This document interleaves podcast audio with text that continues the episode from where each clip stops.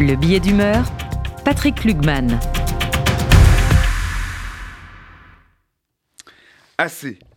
Cela suffit de voir la moitié de la population israélienne contre la moitié de la population israélienne. En 75 ans, Israël a déjoué tous les pronostics sur son existence, sa survie et son développement. Le minuscule pays cerclé d'ennemis créé au lendemain de la Shoah est devenu une des démocraties les plus prospères et les plus avancées au monde. Pourtant, un danger imminent le guette. Le sionisme, tel que nous le connaissons comme modèle juif et démocratique, peut disparaître. Non pas du fait de ses ennemis, mais de ses représentants les plus zélés avec une mobilisation sans précédent de la société civile, du monde économique, académique et surtout militaire, Israël connaît un schisme entre d'un côté son gouvernement et d'autre part sa population, mais plus gravement encore, entre sa population elle-même. Depuis que la Cour suprême examine la légalité des lois qui entendent réduire sa compétence et son fonctionnement, l'affrontement entre le pouvoir judiciaire et le pouvoir exécutif a atteint son paroxysme.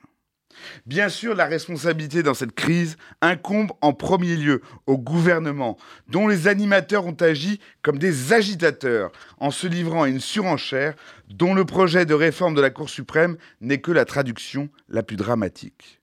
Cependant, cette coalition est la conséquence d'un système politique à bout de souffle, qui fragmente la représentation nationale et encourage des accords de circonstances entre protagonistes aux intérêts antagonistes. Le mal vient de plus loin. Il est incontestable que l'instabilité est la cause profonde de cette situation. Et cette instabilité est la conséquence inévitable de la situation institutionnelle d'Israël.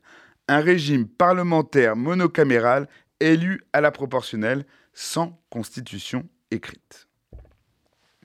Amis ou citoyens d'Israël, Engagés pour sa sécurité et inquiets pour son devenir, nous ne pouvons rester les bras croisés et, demeurer silencieux devant l'effondrement qui menace d'entraîner le pays et le projet sioniste à sa perte. C'est toujours lors de crises politiques et pour dépasser celles-ci que naissent des constitutions.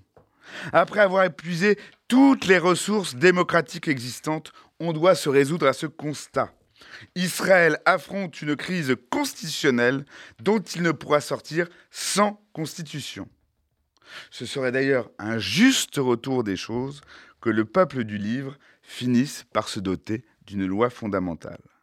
De toute façon, après quatre élections en cinq ans, qui pourrait penser que retourner devant les, urnes n'amène quoi que ce soit de nouveau ou de différent?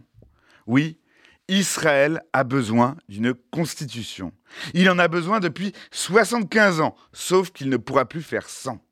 Cette constitution devrait être respectueuse de l'histoire d'Israël, des principes édictés dans sa déclaration d'indépendance. Elle doit être inspirée par l'héritage biblique et conforme aux strictes exigences de séparation et de limitation des pouvoirs que l'on observe dans toutes les démocraties libérales. Elle devra parachever le sionisme en protégeant le caractère juif et démocratique de l'État d'Israël, tout en assurant l'égalité de tous ses citoyens, juifs ou non, croyants ou pas, devant la loi et la protection de leurs libertés fondamentales. Ce texte ne peut, pas être, celui d'un camp, d'un parti, d'une idéologie.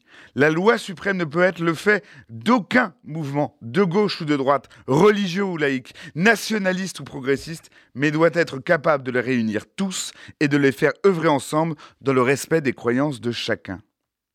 Engagé autour de ces préceptes, j'en appelle depuis cette antenne ce matin sur RCJ, à la date la plus solennelle du calendrier, à tous les amis d'Israël, à tous les patriotes israéliens, à tous les manifestants, à toutes les consciences inquiètes qui veulent préserver l'idéal démocratique du sionisme, à se réunir en comité constitutionnel visant à proposer au peuple d'Israël et à ses représentants légitimes une constitution. Comme l'a écrit Herzl, si nous le voulons, ce ne sera pas un rêve. Alors je le dis ici, ce matin, l'an prochain à Jérusalem, autour de cette belle idée qui devrait être devenue une réalité après être une nécessité, doter Israël d'une constitution.